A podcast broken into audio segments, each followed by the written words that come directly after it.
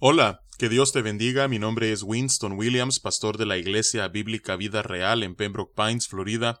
Bienvenidos a otro episodio de Vida Devocional, un ministerio de la Iglesia Bíblica Vida Real, cuya misión es sembrar la verdad de la palabra de Dios en los corazones de los hombres y cosechar vidas nuevas para el reino de Dios.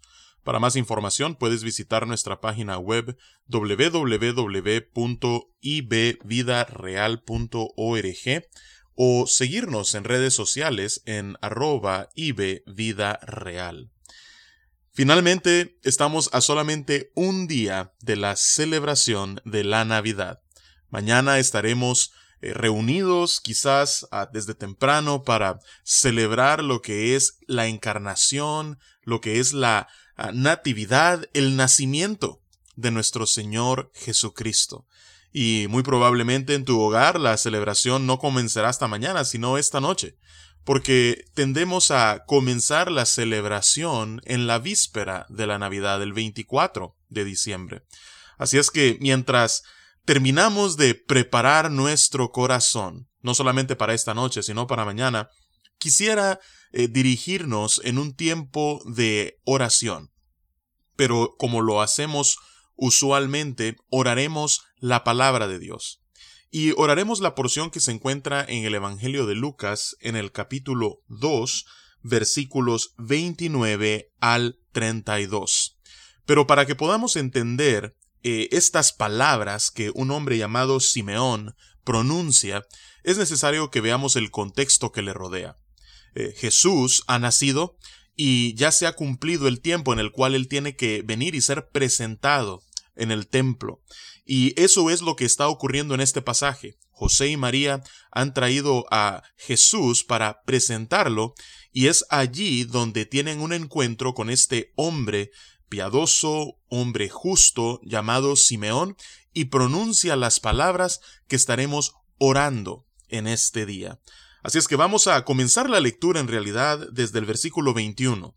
Lucas capítulo 2 versículo 21 y leeremos hasta el versículo 32. Dice la palabra de Dios.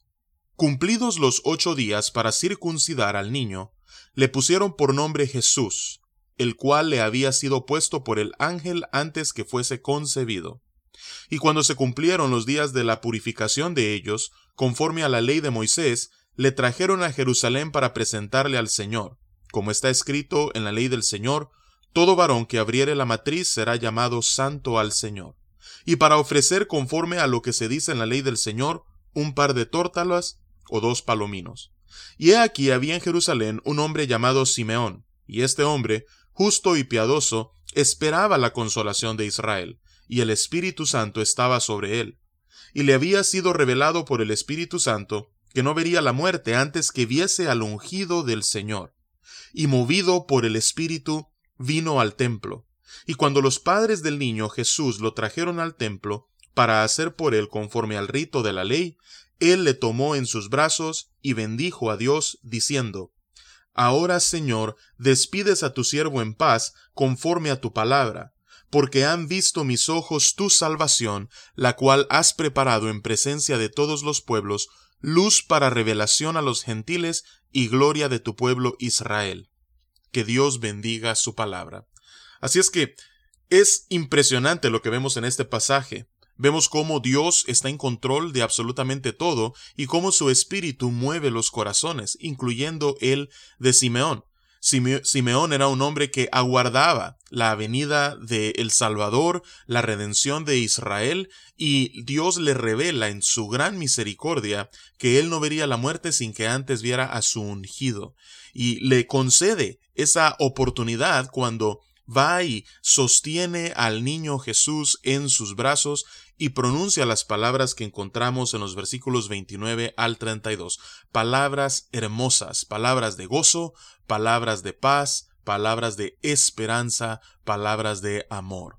Así es que eh, en los minutos que nos quedan vamos a orar nuevamente mientras preparamos nuestro corazón para esta noche y para mañana eh, vamos a orar estas palabras de Simeón y vamos a unirnos a su corazón agradecido y adorador.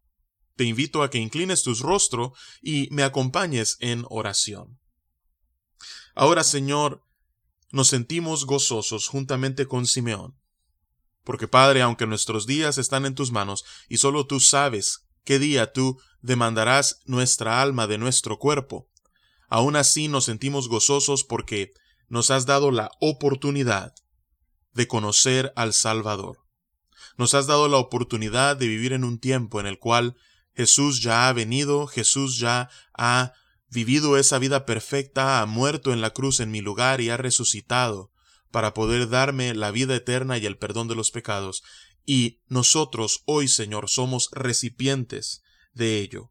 Y por eso, Padre, te damos gracias por la paz que hoy gozamos para contigo y la paz que hay en nuestros corazones.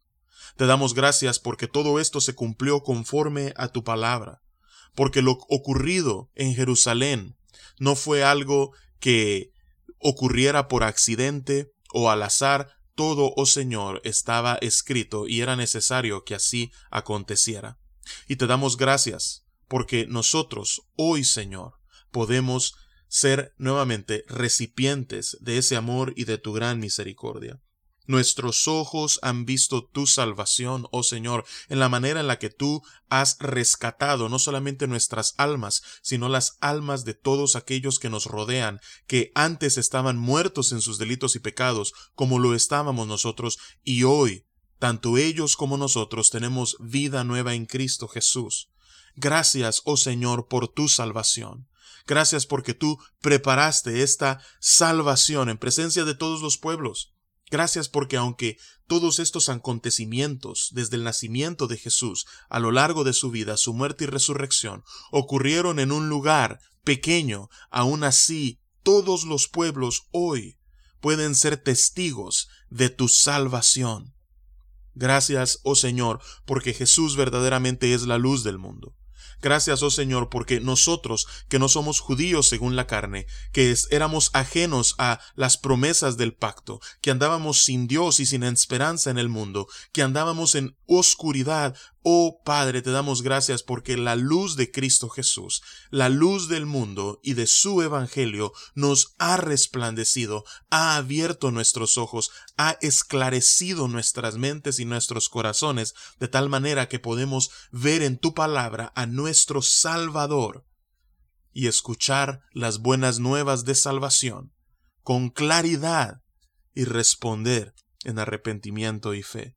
Gracias, oh Señor, porque tú nos has revelado a Cristo Jesús al enviarlo a la tierra. Gracias, oh Señor, porque en esto fue la gloria para tu pueblo Israel, pueblo que tú habías escogido, Señor, desde hacía mucho tiempo para que de él saliera el Salvador. Gracias, oh Padre. Así es que, Señor, te alabamos en este día. Te honramos, Señor, y te damos las gracias juntamente con Simeón por permitirnos ser testigos de tu salvación. Y, te pido, Padre, que esta noche mientras cenamos con nuestros familiares y celebramos, y, el día de mañana mientras intercambiamos regalos, que no nos olvidemos, Señor, que el regalo de la Navidad es Cristo Jesús. Es Cristo Jesús. Esa es nuestra oración en este día. Y es en el nombre poderoso nombre que es sobre todo nombre, que oramos y te alabamos, oh Señor. Amén y amén.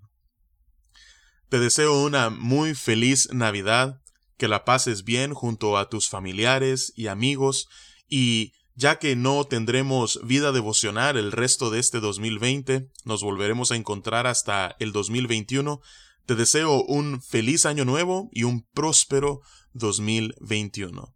Que el Señor te bendiga y con su favor nos encontraremos en enero.